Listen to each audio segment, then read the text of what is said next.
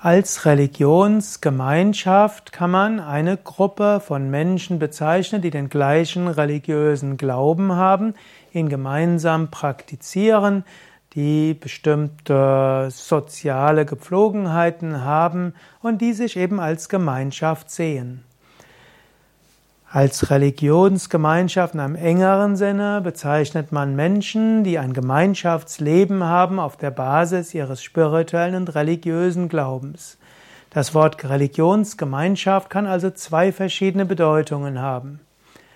Zum Beispiel könnte man sagen, Christentum als Ganzes ist eine Religionsgemeinschaft.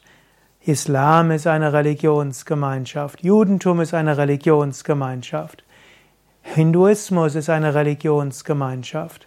Dann gibt es aber diese großen Religionsgemeinschaften, haben Untergruppierungen.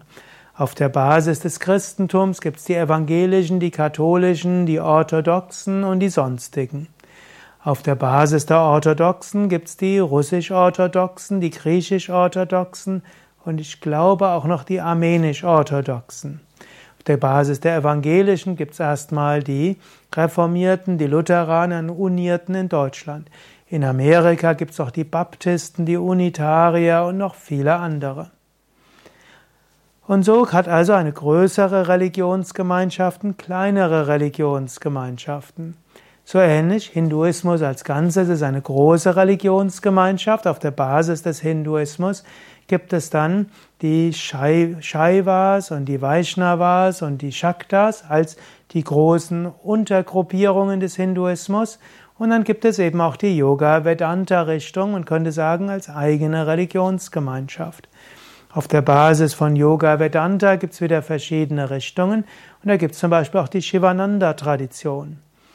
Manche würden sich dort nicht als Teil der Religionsgemeinschaft sehen oder sein spiritueller Lehrer.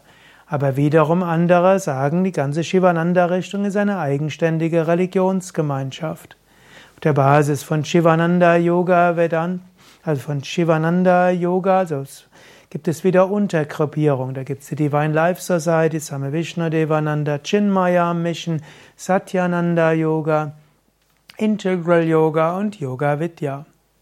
Und so kann man auch sagen, Yoga Vidya ist auch wieder eine Art Religionsgemeinschaft, aber eine, die auf der Basis des, der Yoga Vedanta Richtung steht, was man wieder als Teil des Hinduismus annehmen kann. Dann könnte man aber auch sagen, Yoga Vidya als Ganzes eine spirituelle Richtung, aber innerhalb dieser spirituellen Richtung gibt es die Ashrams. Und die Ashrams sind religiöse Gemeinschaften beziehungsweise eine Religionsgemeinschaft, die eben in Gemeinschaftsbasis eine religiöse Überzeugung, einen religiösen Glauben folgen.